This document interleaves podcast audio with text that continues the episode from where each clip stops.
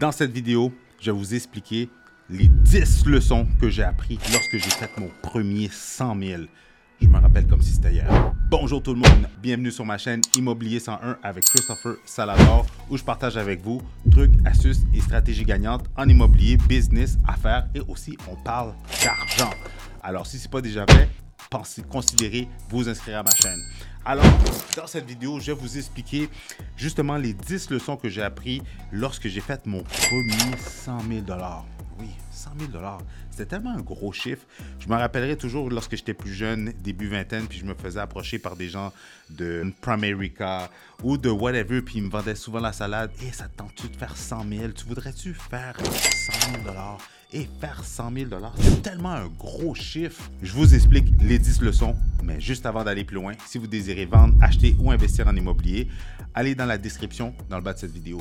Vous allez pouvoir cliquer sur un lien pour réserver une consultation gratuite avec votre cher et l'unique, où est-ce que je vais pouvoir regarder votre situation, répondre à toutes vos questions et surtout, on va pouvoir élaborer un plan d'action, un plan de match qui va vous permettre de soit vendre, acheter ou de faire une acquisition ou vous lancer dans le monde de l'investissement immobilier. Et aussi, pour ceux qui ne le savent pas, ben, j'imagine que vous ne le savez pas, peut-être c'est la première vidéo que vous écoutez, je vais créer une formation qui va être gratuite sur l'argent, le business, l'investissement immobilier. Alors, le lien de cette formation gratuite va se retrouver dans le bas de cette vidéo. Alors, restez à l'affût dans les descriptions de mes vidéos et sans plus tarder, rentrons dans le vif du sujet dans un instant. Le marché de l'immobilier au Québec est en pleine explosion beaucoup d'opportunités pour les acheteurs de première maison et d'immeubles à revenus. Avec la méthode Salador, je vais vous outiller pour faire la meilleure transaction.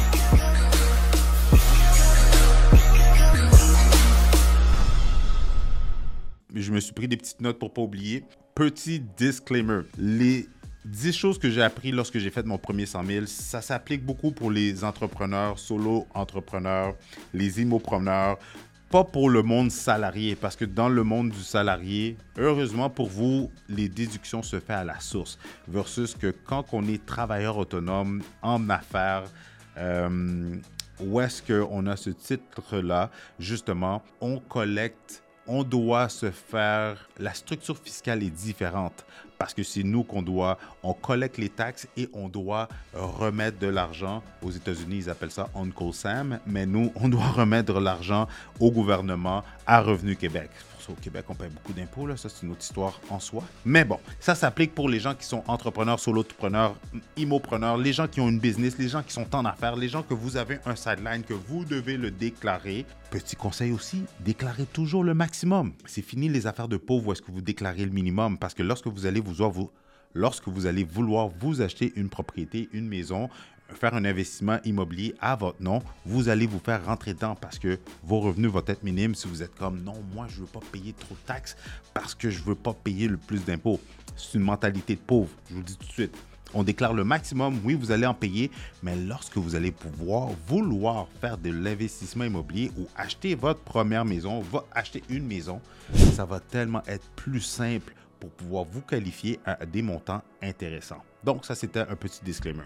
Donc, la première chose que j'ai appris lorsque j'ai fait mon premier 100 000, c'était un coup de grâce. Vous savez quoi? Pendant trois ans, je me pendant non pendant trois ans j'ai pas fait d'argent dans l'immobilier. À la quatrième année j'ai fait mon premier 100 000. J'étais pas super content parce que vous savez quoi? J'ai réalisé, réalisé rapidement que quand j'ai fait 100 000, les années qui ont suivi que j'ai continué à faire 100 000, j'ai réalisé je comprenais pas pourquoi j'étais plus broke que quand j'étais broke avant de faire 100 000. C'est pas des blagues. Je vous dis tout de suite, lorsque vous allez faire 100 000, à part suivant les, si vous faites l'opposé des choses que je vais vous parler ou faites les choses que je, les petits conseils que je vais vous donner, ça va peut-être pas vous arriver.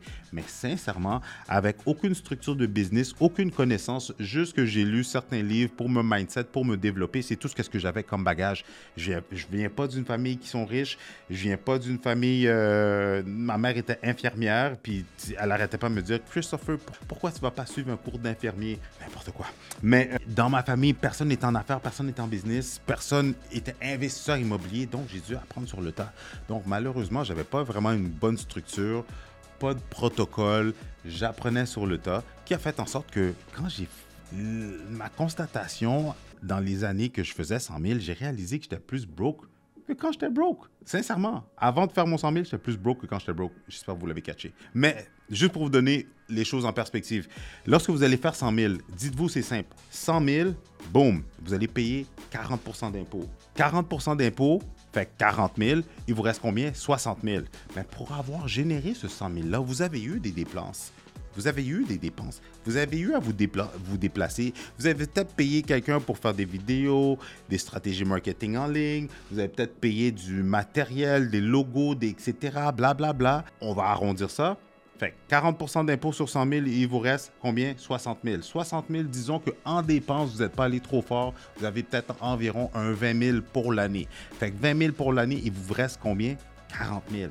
Mais dans le 40 000, il y a vos obligations, le remboursement des cartes de crédit, les paiements de voiture, les assurances, votre loyer, l'épicerie, si vous avez des enfants, les enfants, l'école, les activités, les vêtements, etc. Donc, dans le 40 000, on s'entend-tu que même 40 000. Ceux qui, font, ceux qui font 40 000, on s'entend que c'est pas beaucoup d'argent après toutes les dépenses, etc. Donc, ça pour dire que la première chose que j'ai appris lorsque vous allez faire vos premiers 100 000, si vous n'avez pas une bonne discipline que je vais vous expliquer dans un instant, vous allez réaliser que vous êtes plus broke que quand, avant même que vous fassiez le 100 000. La deuxième chose que j'ai appris, c'est que c'est quand même un très beau chiffre à atteindre parce que venant d'une, venant un jeune haïtien, de la communauté haïtienne, euh, ben, ça n'a aucun rapport avec la communauté haïtienne, c'est juste dans les secteurs que j'ai grandi, dans l'est de la ville de Montréal, plus précisément Saint-Michel, Saint-Léonard, c'est là que j'ai grandi. Dans l'entourage que j'avais, c'est sûr que j'avais des amis qui habitaient dans des HLM, qui habitaient dans des blocs appartements, whatever. Je vais vous épargner les détails. Tout ça pour dire que lorsque vous allez faire votre premier 100 000, vous allez réaliser que c'est un beau chiffre à atteindre, mais que vous avez le potentiel de faire beaucoup plus. Si vous avez fait 100 000, qu'est-ce qui vous empêche de faire 300, 500, 700, 1 million. 100 000, c'est juste le point de départ. C'était pour voir comme. C'était pour faire votre, skin, to, to make. Comment qu'on appelle ça? Get your skin in the game. C'est littéralement ça, faire son premier 100 000. Aussi, tu réalises, moi, quand j'ai fait mon premier 100 000, sincèrement, ben, les, années, parce que j'ai fait 100 000, je pense, je vous dirais, là, pendant plusieurs années qui ont défilé, j'ai stagné là pendant un certain moment. Je vous l'avoue, je vous l'avoue. Je sais pas pourquoi. Ben, je sais pourquoi, mais le sujet d'une autre vidéo. Mais j'ai réalisé que, sincèrement, si vous faites 100 000, qu'est-ce qui est le fun si, si vous avez un partenaire?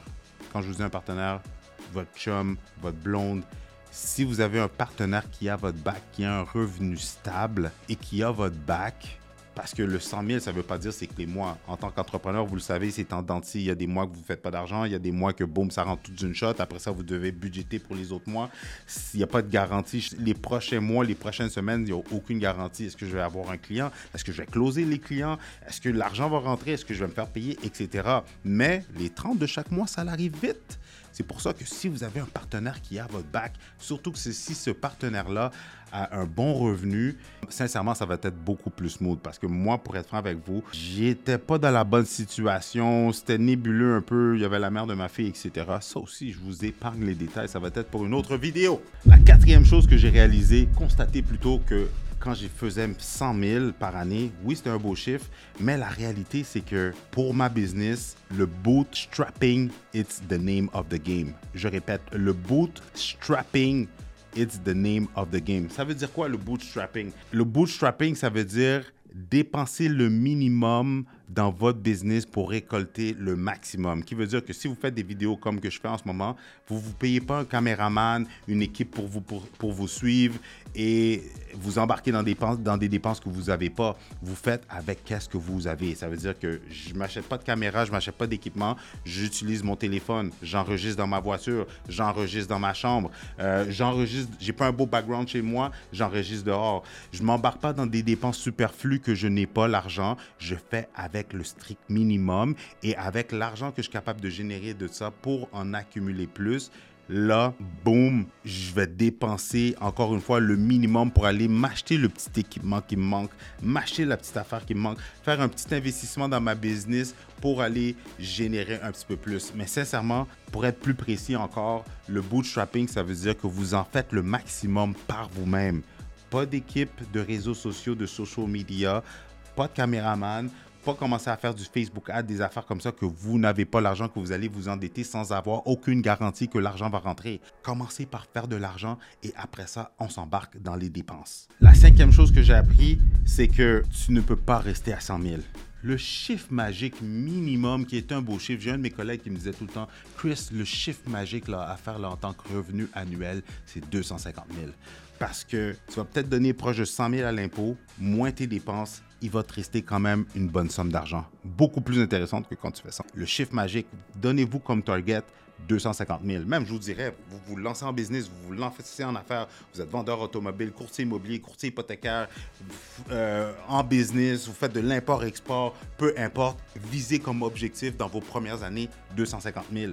Parce que le fait que l'envoyer dans l'univers, le fait que ça soit votre cible, il y a beaucoup plus de chances que vous allez l'atteindre. De la même façon qu'on dit que if you shoot for the stars, tu as beaucoup plus de chances de retomber sur la Lune. Ou si tu vises la Lune, il y a des chances que tu tombes dans les étoiles. Something like that. Mais vous comprenez le principe. Visez plus loin comme ça. Le 100 000, vous allez le dépasser. Si vous faites 150, 175, 200, 225, ben au moins ça va être... Le net va toujours être beaucoup plus intéressant que si vous vous, contentez de rester à 100 000. La sixième leçon, vivez comme un étudiant. Si vous êtes déjà étudiant, vous comprenez qu'est-ce que je veux dire. Quand je veux dire étudiant, dans le sens que vous vivez sur le strict minimum. J'allais dire vivre comme un pauvre, mais je trouve que c'est un petit peu euh, un bon exemple. Mais on va dire vivre comme un étudiant. On a tous déjà été étudiants. Pour ceux qui sont étudiants, tant mieux pour vous. Vous comprenez qu'est-ce que je veux dire. Vous avez, vous travaillez pas, vous allez à l'école à temps plein, euh, vous travaillez à temps partiel, donc vous faites environ 15 à 20 000 année, donc qui est, qui vraiment pas beaucoup d'argent, donc qui veut dire que vous pouvez pas vous permettre du gros luxe, des belles bébelles. Puis là aussi, quand je parle d'étudiants, pas les, étudiants que vos parents sont riches puis vous envoient de l'argent à pelleter puis de l'argent de poche à des montants fous. Non, je parle lorsque vous êtes vraiment étudiant par vous-même, vous dépendez de vos propres ressources, vous êtes peut-être un petit peu baqué par vos parents juste pour vous permettre de sortir la tête de l'eau vous comprenez le principe. Vivez comme un étudiant lorsque vous êtes entrepreneur et que vous faites que vous allez atteindre 100 000 ou que vous êtes de 0 à 100. Pourquoi? C'est vraiment simple. Si vous commencez à vous embarquer dans des grosses dépenses, la belle voiture avec des grosses mensualités, les assurances qui viennent avec ça, les beaux vêtements griffés de grosses marques, quoi d'autre? Si vous embarquez dans un mortgage, des hypothèques, des obligations mensuelles qui sont quand même à des montants élevés, si jamais il y a des mois que ça se passe pas bien, si jamais il arrive, excusez-moi l'expression là, mais un beep dans votre business, un coût, quelque chose qui fait en sorte que vous ne pouvez plus travailler et que vous avez toutes ces obligations-là, on comprend-tu que vous allez vous retrouver dans l'eau chaude? On comprend-tu que vous allez vous retrouver dans l'eau chaude? Donc, pas de gros restos, pas le lifestyle superficiel, puis que vous vous payez du gros luxe, etc., faire des gros voyages, tout ça. C'est le temps de vivre comme une ermite. Vous habitez dans votre sous-sol, dans vos deux et demi, on s'en fout. Vous gardez les dépenses au minimum. Je vous le dis, si vous faites ça de 0 à 100, ça va être beaucoup plus facile que votre net va être intéressant à la fin de l'année et que par la suite, vous allez pouvoir scale votre business et dans les futures années, vous allez pouvoir passer au prochain niveau. L'idéal, ça c'est un de mes collègues, Gabriel Laflamme, qui m'a donné ce truc-là parce que c'est un truc qu'il a appliqué pour lui et qui lui a permis de, d'éviter du stress financier, puis de pouvoir investir dans l'immobilier, puis de faire des investissements, puis d'avoir un, un, très bon et beau lifestyle sain. Mais le truc, c'est quoi? C'est si vous êtes en mesure d'avoir un salaire fixe OK? Si vous avez une job, vous désirez vous lancer en business. Si vous avez une job, mais vous devez vous lancer dans une carrière comme le courtage immobilier, devenir courtier immobilier, courtier hypothécaire. Si vous êtes en mesure d'avoir un salaire fixe à côté et d'avoir ce salaire-là qui a pas de plafond salarial, qui a pas de limite dans les revenus que vous pouvez générer et que vous êtes en mesure d'aller générer euh, justement, peu importe le montant d'argent que vous allez générer, le fait d'avoir un salaire fixe, si vous êtes en mesure de que ce salaire fixe-là paye pour tous vos coûts fixes de la vie et que l'argent que vous générez de votre entreprise en tant qu'entrepreneur, solopreneur, whatever, que vous êtes capable de que cet argent-là, vous n'avez pas à la toucher. Vous l'accumulez et que vous la réinvestissez dans des choses qui vont prendre de la valeur. Je vous le garantis que si vous faites ça sur une période de 10 ans, boum, vous allez devenir millionnaire. Malheureusement, je ne l'ai pas fait, je ne suis pas encore millionnaire, mais je suis en voie de le devenir. Stay tuned. La huitième leçon, j'en ai parlé tantôt lorsque je disais de vivre comme un étudiant, mais la réalité, encore une fois, éviter les grosses dépenses inutiles. Parce qu'avec les grosses dépenses inutiles, OK, vous avez quand même les coûts fixes de la vie. Le cellulaire, Internet, euh, le gaz, les assurances, l'épicerie, le gym, les activités qui vous font du bien déconnecter, Netflix, euh, Disney etc. comme les abonnements, tout ça. Si vous avez quelqu'un qui, est à votre charge, si vous avez un enfant en plus, les dépenses liées à l'enfant. Donc, évitez les grosses dépenses à cause des coûts fixes de la vie. Parce qu'encore, demain n'est pas garanti lorsque vous êtes travailleur autonome, mais surtout lorsque vous vous lancez en business. Donc, gardez les dépenses au minimum parce que aussi, sinon, qu'est-ce qui va arriver? C'est que vous allez très rapidement, si moindrement il y a des batteries, vous allez rouler sur les dettes vous allez crouler plutôt sous les dettes parce que vous allez devoir vivre sur le crédit. À un certain moment donné, si les affaires ne se passent pas super bien, vous allez vous endetter, vous endetter, puis après ça, vous allez devoir, quand l'argent va rentrer, ben vous n'allez pas pouvoir enjoy cet argent-là parce que vous allez devoir rembourser toutes les cartes. Fait que oui, vous allez faire de l'argent, mais après ça, il va vous rester rien du tout. Puis ça, c'est dans le cas que l'argent rentre. Mais si moindrement vous vous endettez, vous endettez, l'argent, il arrive quelque chose, vous avez pas, vous avez quelques mauvais mois d'accumuler, mais puis l'argent n'est pas rentré un mois, deux mois, trois mois, boum, vous allez risquer de faire faillite. Donc pensez-y bien. La neuvième leçon, je l'ai mentionné tantôt,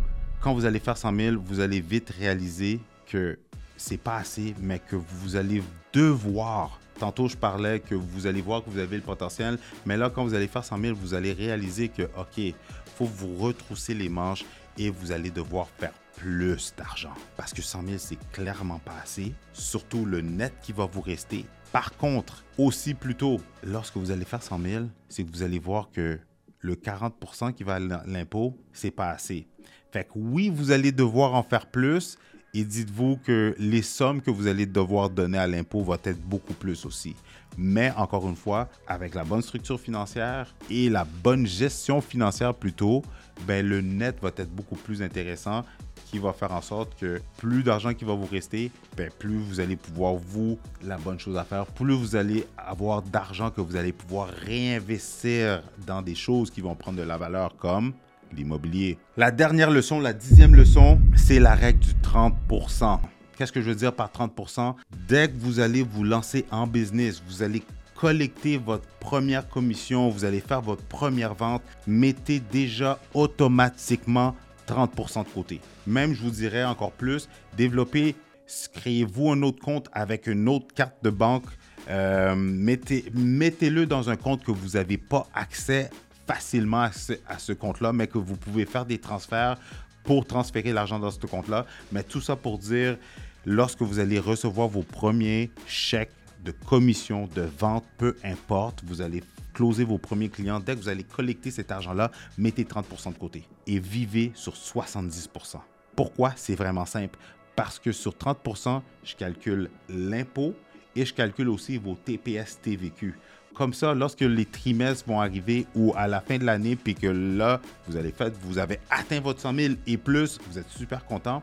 Lorsque le gouvernement va arriver puis va vous demander votre 30 ben c'est sûr que l'argent va être là. Donc, vous n'allez pas être stressé et vous allez déjà vous être habitué à vivre sur 70% de vos revenus, qui va faire en sorte que avec une gestion comme ça, au moins de déjà mettre le 30% de côté, ça va faire en sorte, encore une fois, que vous n'allez pas avoir ce stress-là de oh, c'est le temps des impôts, je j'ai pas l'argent. oh, c'est un, un, stress parce que c'est une énergie que vous allez dégager même quand vous allez être devant les clients. C'est une énergie que vous allez dégager lorsque vous êtes assis avec des amis, avec votre conjoint. C'est tout le temps quelque chose que vous allez avoir dans votre subconscient qui va rouler de l'argent, l'argent, l'argent. Versus, si l'argent est déjà placé, Revenu Québec vient cogner à votre porte. Ils vont pas cogner à votre porte, ils vont vous envoyer des lettres, je vous le dis tout de suite, ils vont vous envoyer plein de.